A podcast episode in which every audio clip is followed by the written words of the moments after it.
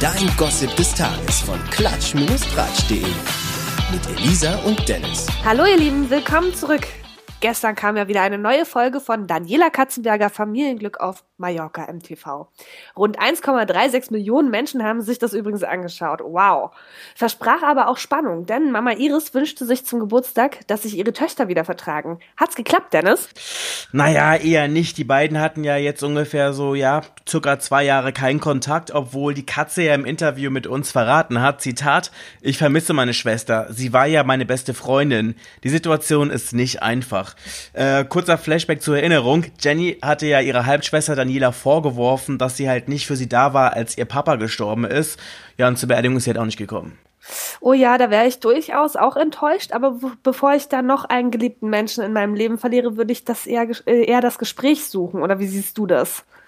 Ja, also da bin ich auch ganz bei dir. Ich meine, ich kann mir schon vorstellen, dass äh, das auf jeden Fall ähm, für äh, Jenny ziemlich hart gewesen ist, weil ich meine, jetzt, wenn ja jemand stirbt, ist das ja eine Ausnahmesituation und da ist man dann vielleicht jetzt nicht irgendwie, keine Ahnung, so geerdet, dass man jetzt irgendwie diplomatisch irgendwelche Gespräche suchen kann, sondern ist man, glaube ich, durchaus sehr schnell sehr emotional und ich glaube, da sollte dann das Umfeld dann schon so ein bisschen, ja, Rücksicht auf einnehmen. Aber das ist nur meine persönliche Meinung dazu. Naja, das Wiedersehen der beiden äh, war jedenfalls auch nur wirklich so wegen ihrer Mama zuliebe. So richtig schön war es wohl nicht unbedingt. Der Schmerz, der scheint wohl immer noch ziemlich tief zu sitzen bei den beiden.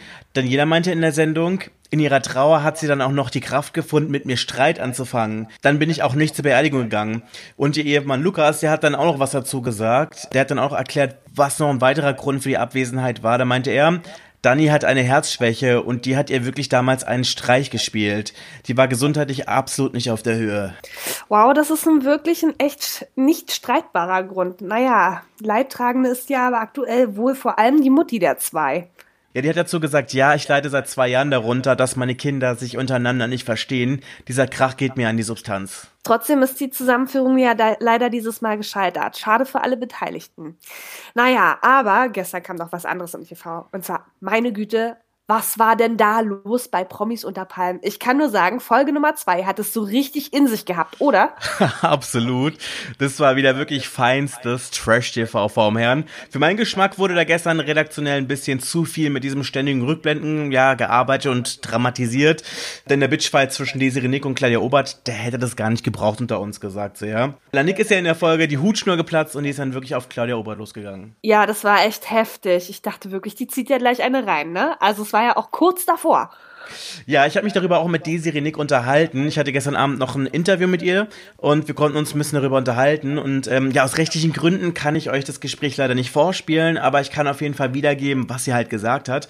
Zum einen halt war ihr extrem wichtig klarzustellen, wie krass nervig sie halt Claudia findet. Und ähm, hat im Gespräch, ist sie wirklich in Rage gekommen, hat auch wirklich kein gutes Haar an ihr gelassen. Da fielen dann so Sachen wie, die trinkt, die hat bestimmt auch psychische Probleme und dann diese ganze Sauferei in Kombination mit Medikamenten. Also, das war echt ganz schön hart.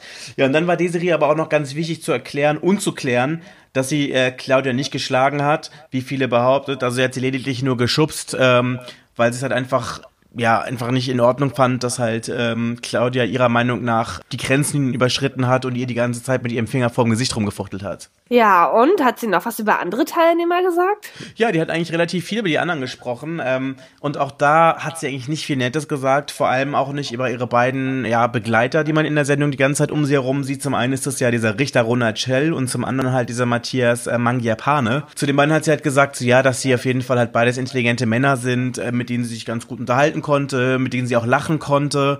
Aber auf der anderen Seite hat sie halt auch gesagt, dass das auch beides halt Leute sind, die für Aufmerksamkeit, Geld, Öffentlichkeit eigentlich jedem in den Rücken fallen, wohl ihr auch. Und äh, die auch wirklich für so ein bisschen Ruhm ihre Großmutter verkaufen würden. Und das, ähm, das würde sie halt grundsätzlich unsympathisch finden. Also das war dann schon ganz schön harter Tobak, fand ich. Ähm, die einzige Person, die wirklich gut weggekommen ist, ist Tobi. Den fand sie wirklich einen ganz zauberhaften Jungen, hat sie gesagt. Ähm, höflich, ehrlich, ähm, überhaupt nicht hinterfotzig wie die anderen Leute da in dem ganzen Laden. Und dann hat sie halt auch gesagt, sie kann überhaupt nicht verstehen, warum Tobi eigentlich Single ist. äh, weil er so eine Sahneschnitte wäre, Zitat. Ähm, hat sie gemeint, ja, vielleicht hat die Janine von ihm irgendwas verlangt, was er nicht kann. Oder, das ist jetzt mehr oder weniger ein Zitat, liegen seine Leidenschaften doch wo ganz anders. Aber er ist zu schüchtern oder weiß es noch nicht. Also quasi so Andeutung, dass Tobi ihrer Meinung nach eventuell vom anderen Ufer kommen könnte. Puh, okay. Ja, naja, Lannik. Gucken wir mal, ob sie recht behält und wie sich das Ganze noch in der Sendung entwickelt. Dann lass uns jetzt mal mit einer Frau weitermachen, die wir vielleicht in einer der nächsten Staffeln von Promis unter Palmen sehen werden. Ex-DSDS-Sternchen und Ex-Dschungelcamperin Sarah Joel Jane. Die ist jetzt ja vor kurzem Mama geworden und hat jetzt mal erzählt, dass sie gerade alles andere als happy ist. Ja, und zwar mit ihrem After-Baby-Body, wie man es ja neuerdings so sagt. Äh, mit dem muss sie sich halt noch anfreunden. Die Geburt muss auch echt heftig gewesen sein. Also knackige 40 Stunden muss die Entbindung gedauert haben. Ja, und dann ist dann am Ende die Tochter mit einem Notkaiserschnitt geholt worden. Ja, und jetzt leidet halt Sarah Joel immer noch an den Nachwirkungen von dieser Geburt. Und in einem Interview meinte sie dazu, ich bin tatsächlich etwas traurig und auch ein bisschen geschockt. Mein Körper ist wirklich extrem anders. Hm, also ich habe jetzt selber keine Kinder, aber viele Freundinnen, äh, die schon Kinder haben, teilweise auch mehrere. Und ich glaube, sagen zu können und sagen zu dürfen, dass es total normal ist, dass sich der Körper nach der Geburt verändert. Ja, aber 40 Stunden finde ich schon ganz schön heftig, ne? Also, ich ja, voll. Voll. Also 40 Stunden ist wirklich voll heftig. Ähm, ich weiß nicht, ich habe das jetzt nicht genau im Kopf, aber ich weiß so von den meisten, dass die ersten Geburten immer etwas schwieriger waren und halt auch länger gedauert haben, so, ne? Mhm. Ja, weiß ich nicht. Also ja, vielleicht sollte man da, ich finde sowieso, dass es ein Thema ist, es wird ja schon mehr darüber gesprochen, aber über das man sehr viel mehr sprechen sollte, dass man halt vielleicht auch einfach nicht so eine Bedenken hat danach als Frau und dass man da vielleicht das halt auch ein bisschen besser verarbeitet, weil ich meine, ey, überleg dir mal, was dieser Körper gerade gemacht hat. Der hat einen Menschen gemacht. Mhm. Das ist eigentlich halt voll krass und dass er danach dann anders aussieht. Ich meine, es verändert sich ja dann auch wieder zum anderen. Also es wird ja alles dann auch wieder ein bisschen besser. Also es sieht ja nicht immer so aus, wie es jetzt ist. Also ihre Kaiserschnittnarbe wird ja dann halt auch besser werden. Genau, aber die ist jetzt halt ziemlich, ziemlich präsent, meinte sie, dass sie halt, äh, die wohl ziemlich groß ist und mit der muss sie sich jetzt halt erstmal arrangieren. Aber mal gucken, vielleicht verwechselt sich das dann auch irgendwie oder keine Ahnung. Ja, dass sie erstmal ziemlich groß ist, das kann ich mir vorstellen. Aber also aus Erfahrung mit anderen Freundinnen, die auch Kaiserschnitte hatten, kann ich sagen, die sieht man irgendwann kaum noch. Und die ist auch ganz gut versteckt, meistens in der Region, wo dann der Bikini sitzt oder so. Also von daher.